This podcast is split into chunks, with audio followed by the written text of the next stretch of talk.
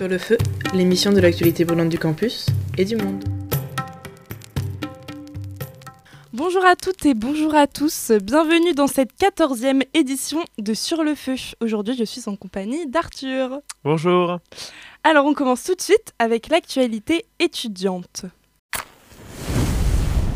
Et on commence tout de suite par la semaine prochaine, le 21 le 26, du 21 au 26 février, Sciences Po Monde Arabe organise une semaine sur le Irak algérien, ce mouvement de révolte qui avait touché euh, le pays il y a trois ans et qui bien aujourd'hui et bien qu'aujourd'hui suspendu a déjà eu de lourdes conséquences et va continuer à en avoir par la suite. Cette semaine sera composée d'une conférence mardi, d'une projection d'un documentaire le lundi et d'une visite d'exposition le samedi et encore plein d'autres événements. C'est un très riche programme qui est disponible sur Facebook. Vous pouvez vous y rendre, vous pouvez vous y inscrire. C'est en ligne et nous vous invitons très chaleureusement à y participer. Le 22 février, le Cercle des cultures régionales de Sciences Po organise lui une conférence sur l'enseignement des langues régionales en compagnie du député Paul Molac le mardi 22 février du coup à 19h15 à 21h en salle Eugène Dechtal et nous recevrons d'ailleurs en cette fin d'émission les membres de l'association pour qu'ils puissent vous en parler davantage. Le 23 février, c'est le BDA qui organise la troisième séance de son Sciences Po Cinéma Club. Ce sera donc le Truman Show qui sera diffusé à 20h45 au Christine Cinéma Club. Jeudi 24 février, Society euh, et Ikayat Baladi organisent à 20h au Café Égyptien un événement Poetry Night Middle East Edition. Et euh, vous pouvez aussi participer à l'afterwork de l'association euh, étudiante PSIA à 21h au 13 rue de la Huchette dans le 5e arrondissement. Et après l'actualité étudiante, nous allons passer à l'actualité nationale et notamment aux deux grands meetings politiques qui ont eu lieu ce week-end, notamment celui du leader de la France insoumise, Jean-Luc Mélenchon, et de la candidate des Républicains, Valérie Pécresse. Et du coup, pour commencer par la droite de l'échiquier politique, oui, c'était en effet le grand meeting de rentrée de Valérie Pécresse, ou du moins celui qui devait lancer la campagne de la candidate des Républicains, qui sortait quand même d'une semaine qui était extrêmement compliquée vu qu'elle vu que la candidate des Républicains se fait vraiment attaquer de toutes parts actuellement, euh, de la part d'Éric Zemmour déjà qui y voit lui une occasion de grappiller des voix à droite, mais aussi chez Emmanuel Macron qui essaye de débaucher les cadres des Républicains. On l'a très bien vu avec euh, Éric Woerth qui a rejoint qui a rejoint le président de la République et qui a du coup qui a délaissé euh, Valérie Pécresse.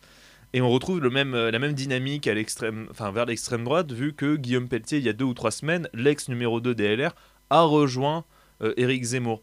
Et du coup, on se retrouve avec une Valérie Pécresse qui avait absolument besoin de ce meeting pour se relancer, et ça a été très compliqué vu que ce meeting a été extrêmement décrié de l'extérieur, mais aussi de l'intérieur, de l'extérieur déjà parce que Valérie Pécresse a repris, et on s'y attendait, parce que vu, l'ambiance qu'il existe aujourd'hui dans les Républicains, a repris les mots de l'extrême droite en parlant par exemple de grands remplacements, en mettant l'accent sur le régalien, euh, pour rester dans un thème de campagne quand même très droitier. Et c'est sûr qu'on s'y attend avec aujourd'hui un parti des Républicains qui a quand même voté à 25% au premier tour de sa primaire pour Éric Ciotti, qui a incarné une ligne d'une droite très dure.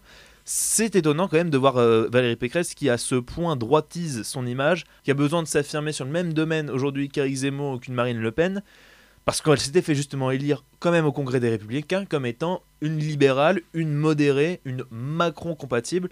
Et c'est justement ça, sur ça qu'elle se fait attaquer aujourd'hui par l'extrême droite. Et on l'a vu d'ailleurs par les euh, militants du collectif Nemesis. Je crois qu'il y a un collectif féministe d'extrême droite qui est, venu qui est venu interrompre le meeting avec une, une banderole euh, qualifiant Valérie Pécresse d'islamo-droitisme et tout ça. Donc Valérie Pécresse se retrouve entre, prise entre deux feux, à la fois attaquée par l'extrême droite comme étant pas assez d'extrême droite, en tout cas pas assez régalienne dans ses propositions, et en même temps par toute une autre classe politique qui voit le discours des républicains quand même d'un parti de droite relativement modéré se droitiser de plus en plus. Et du coup ça a vraiment eu un impact assez négatif dans l'opinion puisqu'on voit aujourd'hui que Valérie Pécresse avec cette performance ratée cette euh, tentative d'équilibre qui n'a pas fonctionné reculée dans les sondages. Elle était au coude à coude avec Marine Le Pen à environ 16 17 18% elle est aujourd'hui plus proche des 14-15 et talonnée par voire même dépassée dans certaines enquêtes par Éric Zemmour ce qui est étrange, c'est de parler de féminisme alors que justement Valérie Pécresse reçoit aussi euh, beaucoup du côté de l'extrême droite de nombreuses attaques sexistes. Euh, et c'est vraiment euh, la seule chose un peu sur laquelle l'extrême droite peut l'attaquer, étant donné qu'elle a repris plusieurs thèmes. Donc, comme tu l'as dit, la théorie du grand remplacement qu'elle a repris pendant son meeting. Donc, elle est un peu entre entre deux chaises, si on peut dire ça comme ça. Elle est prise donc voilà entre le centre plutôt qui la, qualifie de reprendre les, thèses d'extrême droite, mais de l'autre côté l'extrême droite qui, qui l'attaque plutôt sur juste le fait d'être une femme finalement. Une autre femme de la présidentielle, euh, de l'autre côté de l'échiquier politique cette fois, Christiane Taubira. Donc, euh, on vous en a déjà parlé un peu la semaine dernière et elle arrive toujours pas à atteindre les 500 parrainages euh, exigés pour pouvoir se présenter à cette élection. Comment ça va se passer? On peut se poser plusieurs questions. Est-ce qu'elle va finir par se rallier à un autre candidat de gauche? Yannick Jadot, Anne Hidalgo Des questions se posent parce que euh, sa situation semble se stabiliser, mais pas dans le bon sens, depuis qu'elle a été lâchée euh, par le parti euh, radical de gauche. donc, on le rappelle, le président de ce parti n'avait pas invité forcément à aller voter ou parrainer Christiane Taubira, donc avait choisi de laisser la liberté à ses membres. Donc, que va-t-il se passer? On peut se le demander. On attend les semaines qui viennent, mais ça me paraît très compliqué pour Christiane Taubira. Oui, surtout qu'à l'heure on enregistre l'émission, euh, nous sommes du coup le 16, nous n'avons pas avoir les résultats du décompte du Conseil constitutionnel qui seront le 17, donc regardez le décompte, mais à l'heure où on en parle, aujourd'hui à 70 parrainages, euh, on a fait la moitié du chemin grosso modo. Vraisemblablement, s'il n'y a pas une dynamique derrière Christiane Taubira, ça n'avancera pas. Elle ne sera sans doute pas candidate, sauf s'il y a une dynamique, sauf s'il y a un parti qui la rejoint. Mais quand même, on voit aujourd'hui un problème pour Christiane Taubira, c'est qu'elle n'a pas de parti en fait. Elle était là pour réunir la gauche, pour fédérer l'ensemble de la gauche. Au final, aucun des principaux partis de la gauche ne s'est rangé derrière elle. Le seul parti, le parti radical de gauche, qui compte pas beaucoup d'élus en réalité, donc même ça aurait être un très gros apport en termes de, de parrainage, mais ça aurait pu potentiellement lui suffire, s'est retirée de la campagne. Et aujourd'hui, elle qui devait au départ unir la gauche se trouve dans une posture où elle se dit incarner, ça a été sorti dans un papier du Monde, incarner la candidate de gauche hors parti. Et hors parti, ça veut dire sans cadre, ça veut dire sans parrainage, ça veut dire qu'elle va devoir les trouver elle-même. Et c'est extrêmement dur. Et même la primaire populaire, qui pourtant n'ont on targuait la primaire populaire d'être la machine pour Taubira. Aujourd'hui, lâche presque Taubira, c'est-à-dire que mm. c'est un organisme qui a totalement disparu, il n'y a pas eu de pérennité derrière. On ils ne sont plus audibles dans le débat public, après pourtant avoir quand même rabattu pendant tout le mois de janvier sur l'importance d'une union à gauche.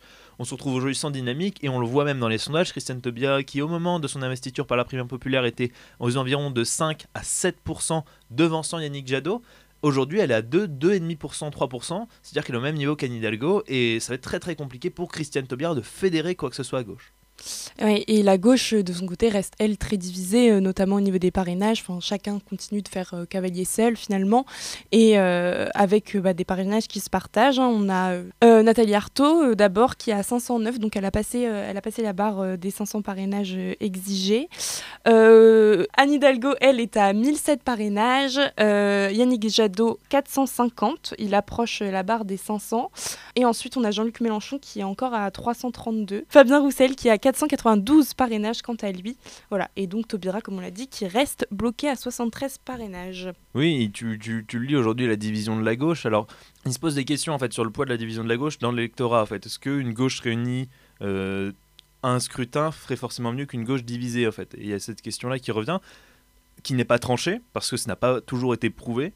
Par contre, il y a une chose qui est sûre, c'est qu'aujourd'hui, la division de la gauche partisane, avec des partis où il y a parfois deux candidats qui se présentent, c'est sûr, ça pose beaucoup de problèmes. Et on le voit notamment avec Philippe Poutou et Anas Kazib, qui sont deux candidats qui émanent du NPA et qui du coup viennent la même, d'une même frange politique. Aujourd'hui, se diviser les parrainages, Philippe Poutou est à 160, si je me trompe, 170 parrainages environ, Anas Kazib est à une grosse centaine également.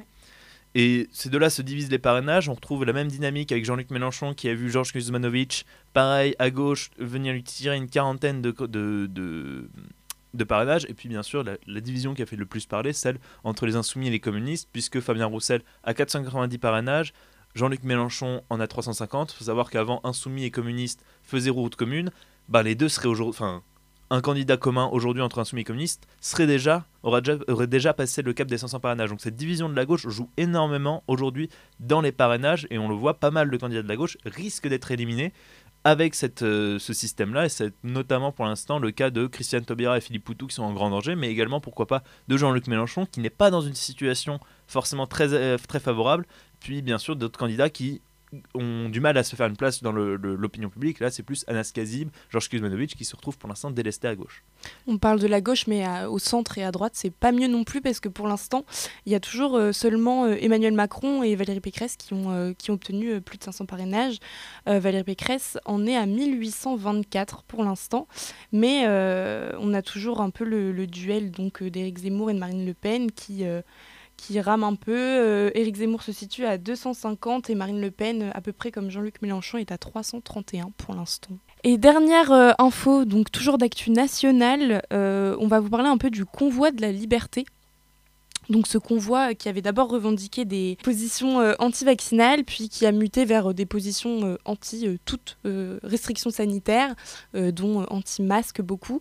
Ils ont manifesté ce week-end à Paris sur les Champs-Élysées, défilant alors que la préfecture de Paris avait interdit leur regroupement. On a peut-être pensé que ça serait une manière peut-être de revendiquer de nouvelles idées des Gilets jaunes. Il y a notamment, j'ai vu un des anciens porte-parole des Gilets jaunes qui a été arrêté pendant la manifestation de ce week-end, donc peut-être des réminiscences mais finalement, à part euh, scander qu'ils sont anti-masques, j'ai pas euh, ressenti beaucoup de, nouvelles idées ou de voilà, de, vraiment des réclamations euh, particulières. Donc, oui, mais c'était le, c'est tout l'enjeu en fait de cette mobilisation quelque part pour pour les, les, politiciens, c'est est-ce que ça allait se limiter simplement aux mesures sanitaires ou est-ce qu'on allait dépasser ça et avoir comme le mouvement des Gilets jaunes une extension de la, de, de la, du mécontentement populaire qui part d'un sujet, mais qui derrière permet d'englober tout. Et il y a quelque part eu, ça, notamment comme le, convoi à la liberté, donc du coup qui est un, convoi, donc c'est une manifestation qui se déplace sur des dizaines et dizaines de kilomètres, qui était parti de toute la France en milieu de semaine, qui arrivait samedi, dimanche, pardon, samedi ou dimanche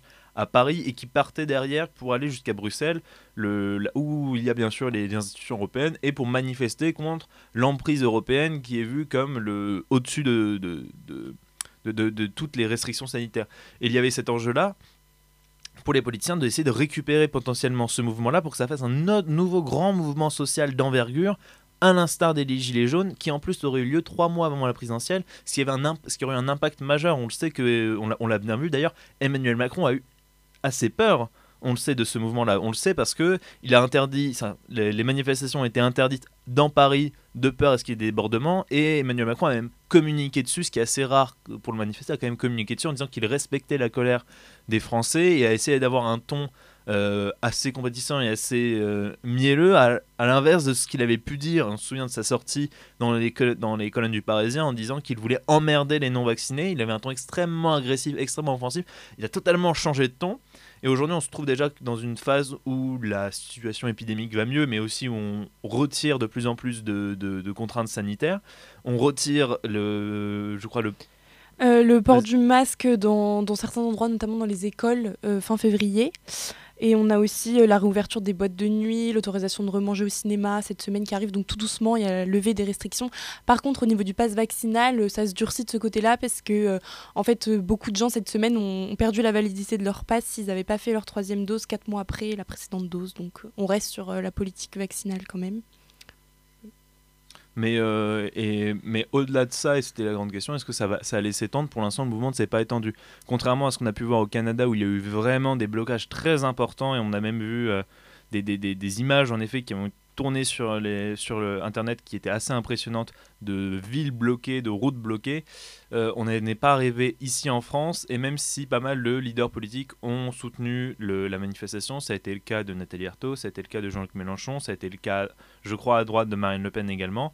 Euh, ça n'a pas eu, de, pour l'instant, de portée. Après, ça peut être, c'est aussi un mouvement qui naît depuis longtemps. La, contestation contre les restrictions sanitaires, elle est portée par des personnalités publiques, je pense notamment à Fernand Philippot, et c'est aussi quelque chose qui se développe à gauche également, vu que Jean-Luc Mélenchon, par exemple, s'est dit assez préoccupé du pass sanitaire et de tous ces outils qui ont été instaurés pendant la crise sanitaire. Du coup, c'est quand même une grogne qui a des, attaches politiques et qui pourrait à un moment repartir. Et donc, du coup, c'est quelque chose qui reste à surveiller tout de même. Euh, cette mobilisation des convois, même si elle n'a pas eu l'ampleur qu'elle pensait avoir ce week-end, elle reste quand même un, le signe d'un mécontentement très fort de la population.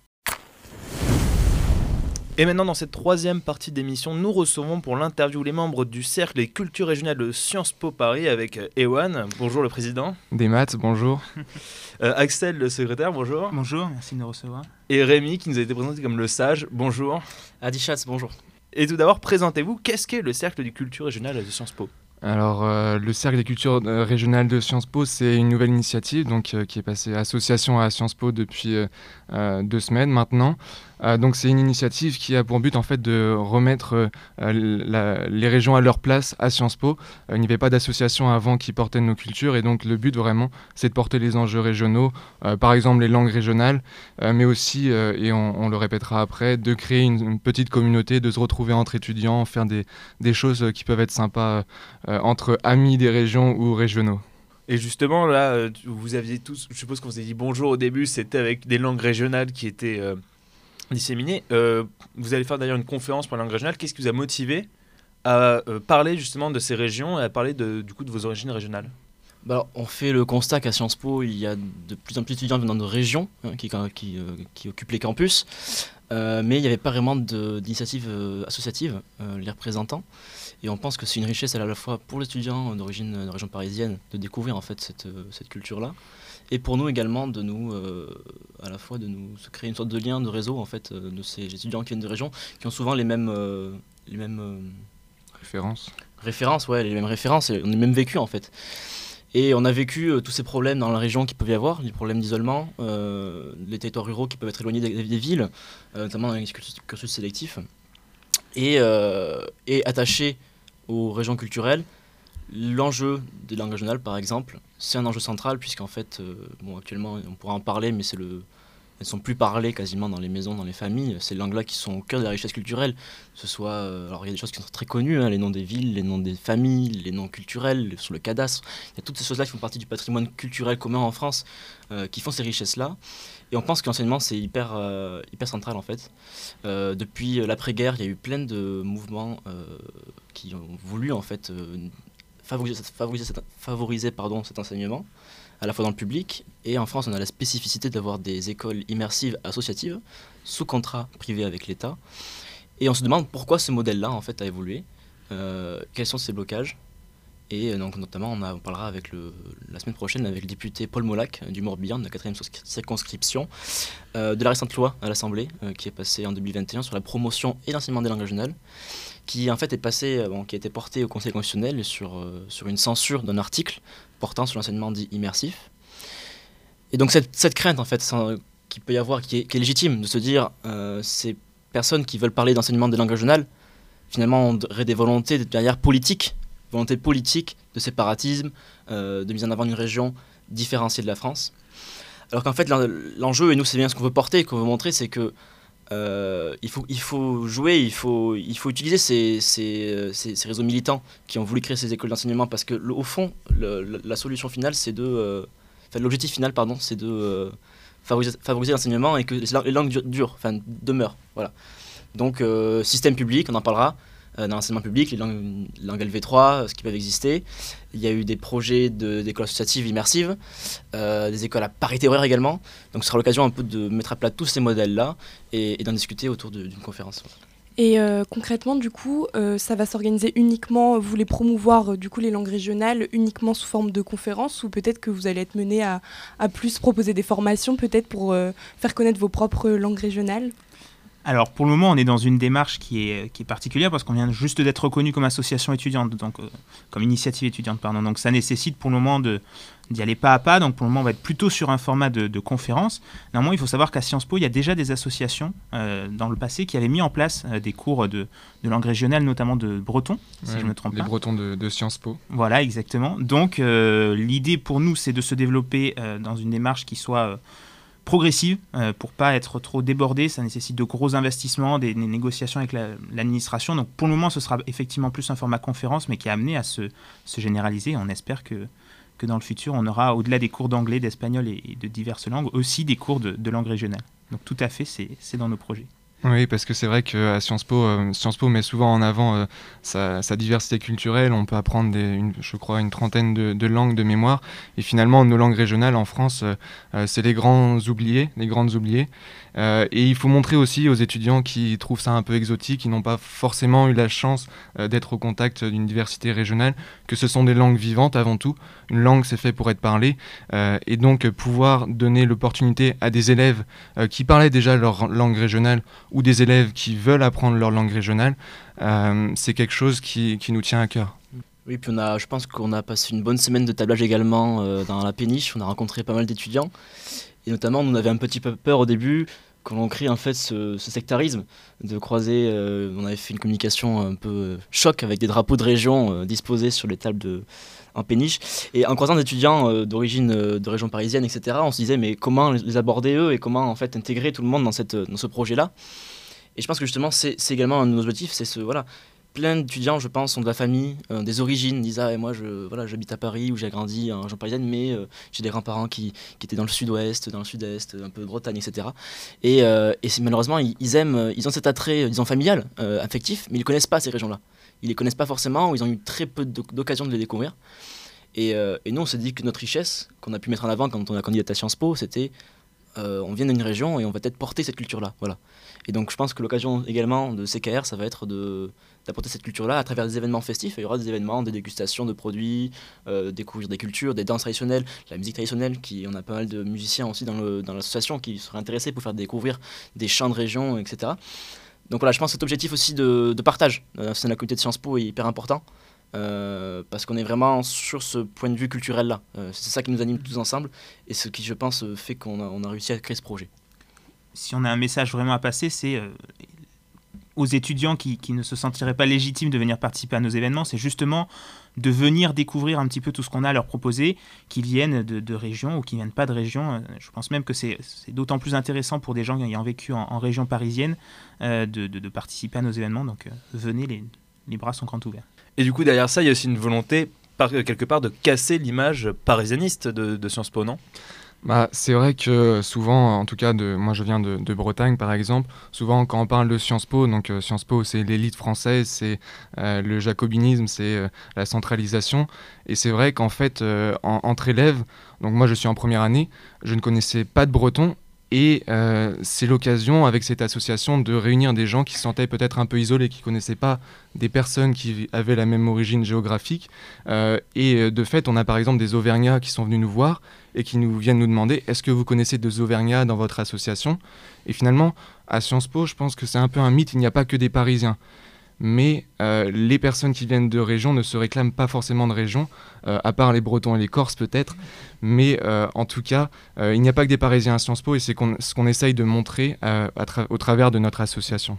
Et c'est des attitudes qui sont très, très profondes, ancrées chez certains étudiants, d'essayer de cacher, de cacher son accent, c'est même assez intégré hein, par beaucoup d'étudiants de région, d'essayer de cacher son accent, de cacher ses origines, parce que ben, on, est dans un pays dont l'histoire fait que ce ne sont pas des choses très valorisées peut le voir avec l'exemple de notre Premier ministre, hein. ce sont des choses qui sont assez mal, enfin, assez mal vues et discriminantes. Donc l'idée, c'est de, en visibilisant justement ces cultures régionales, de, de casser un peu tous ces, tous ces phénomènes de, d'appropriation et de lissage de la culture française qui est en fait extrêmement diverse. Euh, voilà, donc c'est vraiment notre objectif. Et au sein même du cursus scolaire de Sciences Po, est-ce que vous trouvez que les, la diversité régionale en France est suffisamment bien représentée ou qu'il y a de grosses améliorations à faire? Bah, je pense que la, question elle est facile à répondre. Euh, aujourd'hui à Sciences Po, euh, je, en tout cas je suis en première année, mais je mm. parle avec des troisième, deuxième, troisième, quatrième, cinquième année. Je ne connais pas beaucoup de cours qui mettent l'accent sur euh, la culture régionale ou en tout cas sur les enjeux spécifiques aux régions. Après, on peut se poser la question aussi, est-ce que c'est le rôle de Sciences Po de donner de, de tels cours? Moi, je pense qu'on gagnerait tous à avoir des cours là-dessus parce que finalement, beaucoup d'élèves à Sciences Po sont amenés plus tard à avoir des postes à responsabilité, euh, que ce soit à Paris ou euh, dans les préfectures ou bien à d'autres postes. Mais connaître euh, la France dans toute sa diversité, c'est quelque chose de très important. Aujourd'hui, un élève qui, et j'en ai rencontré, qui me dit Qu'est-ce que la langue bretonne? Je ne connais pas la langue bretonne. Bah, moi, ça me fait un peu peur si cet élève est amené à prendre des décisions pour la Bretagne plus tard. Ça, fait écho à une, demande aussi, hein, une, demande, une demande sociale, une demande politique qui, euh, qui, est celle finalement d'une sorte de, reconnexion. On a, des, on a parfois des critiques de la part de personnes euh, vivant en région qui se disent, euh, voilà, on est face à des dirigeants, des, dirigeants publics, qui finalement sont assez éloignés de certaines réalités que nous nous vivons au quotidien. Donc, pour s'extraire un petit peu du cadre très, très spécifique du Cercle des cultures régionales à Sciences Po, c'est vraiment, vraiment quelque chose qui est, qui est attendu par une grande partie, je pense, de, nos compatriotes. Donc, c'est assez, c'est assez intéressant de, nous, à Sciences Po, qui est quand même une certaine visibilité au niveau national, de, promouvoir ça pour donner une autre vision de, de, ces écoles qui sont effectivement taxées de, de parisianisme, même si on peut leur attribuer quand même quelques efforts ces dernières années. Et euh, est-ce que ce manque d'identité un peu régionale, vous l'avez ressenti uniquement en arrivant à Sciences Po ou euh, est-ce que dans l'enseignement secondaire aussi, ou justement dans votre enseignement secondaire, il y avait peut-être l'apprentissage de certaines langues régionales Plus personnellement alors euh? alors de mon côté, moi je viens de, Dax, dans le sud-ouest des Landes, d'un lycée où il y avait une, option d'occitan, en langue LV3 justement. Et c'est le genre de lycée où on commence à avoir quelques langues rares d'enseigner, notamment un cours de russe par exemple. Euh, et j'ai vécu en fait directement le, blocage administratif, hein, tout simplement euh, la lubie de certains, euh, d'une dizaine d'élèves hein, voulant apprendre cette langue, cette langue régionale. c'était clairement pas la priorité du lycée et de l'administration. Hein. mais pourtant, il y a une demande qui est là derrière. je sais que là, nous, dans les langues régionales, dans les collèges, dans les écoles primaires, il y a de plus en plus d'initiatives euh, à la fois aussi bénévole, hein, parce que la structure associative, c'est quelque chose de, très développé, euh, pour euh, favoriser cet enseignement. Mais ce que moi j'ai remarqué, c'est que voilà, il y a une rupture entre le passage au collège au lycée, les passages entre les, stades d'enseignement public. les ruptures, les se font là, parce que l'administration en fait d'État met pas forcément en œuvre les moyens de ces cours-là. Et ça, c'est un souci.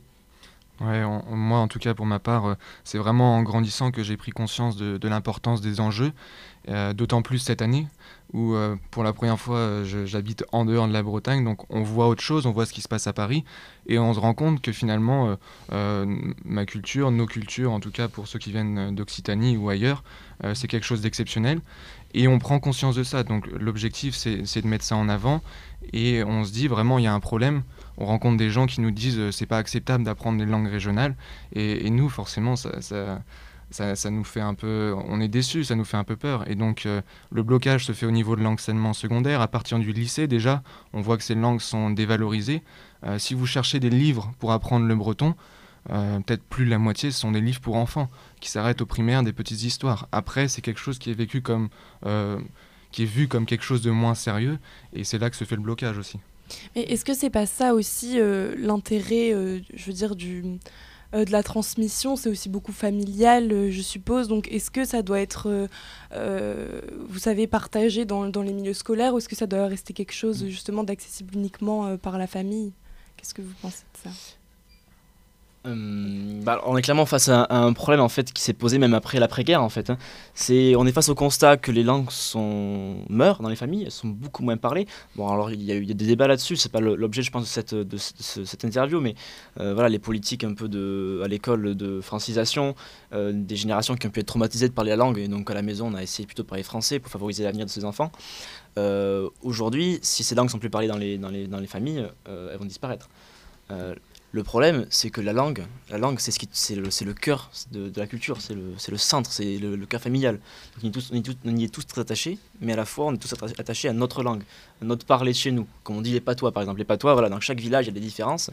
Ce qui fait que vouloir apprendre une langue, qu'on a essayé d'uniformiser, euh, les langues, bon, il faut savoir que le breton, l'occitan, le, corse, etc., sont des langues qui sont écrites, qui ont, une réalité historique hein, euh, dans, le passé, notamment au Moyen-Âge, mais euh, qui ont des fortes disparités locales, etc qui sont développées au, fil du temps, puisque c'était la langue en fait euh, pas administrative, mais la langue euh, à partir de, du XVIe siècle, la langue euh, du palais de tous les jours.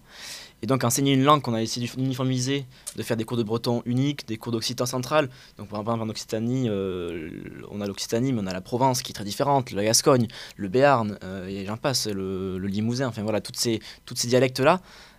c'est compliqué de, de, apprendre aux enfants. On en parlera mardi, mais euh, de nombreux enfants ont appris dans ces écoles-là, notamment les écoles immersives, ces langues, l'occitan par exemple.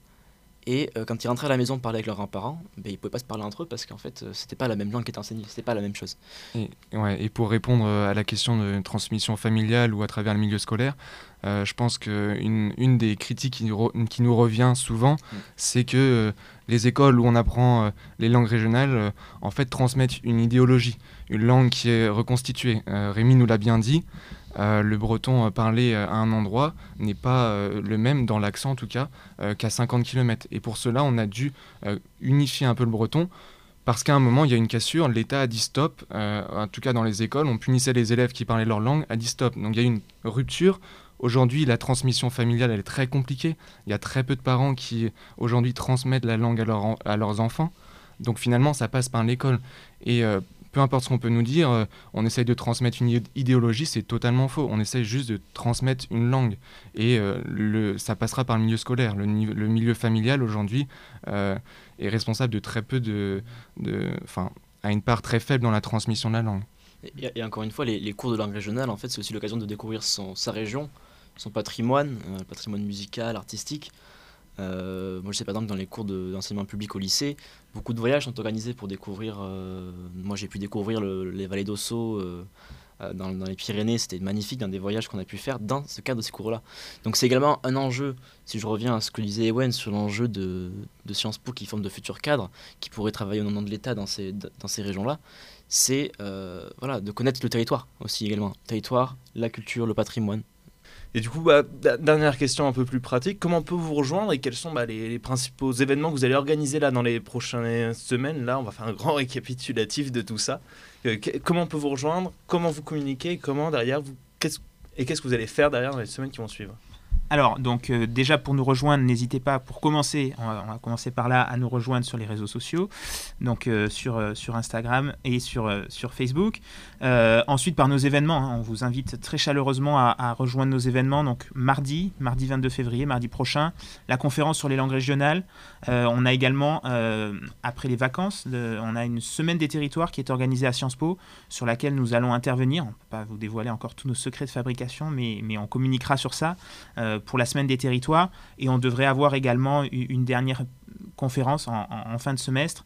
Donc voilà, pour récapituler, les réseaux sociaux, c'est là où on fait l'essentiel de notre communication et participer aux événements euh, également, ce serait, euh, ce serait extrêmement bénéfique pour vous et ça le serait également euh, beaucoup pour nous. Et voilà, merci beaucoup d'être venu et d'avoir parlé du coup de votre association. Donc on le rappelle, vous, vous organisez du coup une conférence mardi prochain sur les, les langues régionales. Et c'est en quelle, quelle salle, quelle heure? C'est amphithéâtre euh, Eugène Dechtal, donc euh, au 27 rue Saint-Guillaume, la première euh, à droite, troisième étage. D'accord, comme ça vous saurez en plus vous situer. Et merci beaucoup d'être venu. merci chers auditeurs de Sur le Feu de nous avoir écoutés pour ce nouvel, nouvel épisode. Nous vous retrouvons la semaine prochaine. Au revoir à tous. Merci Bras Kenavo. Adieu. Radio. Radio. Radio. Radio Germaine.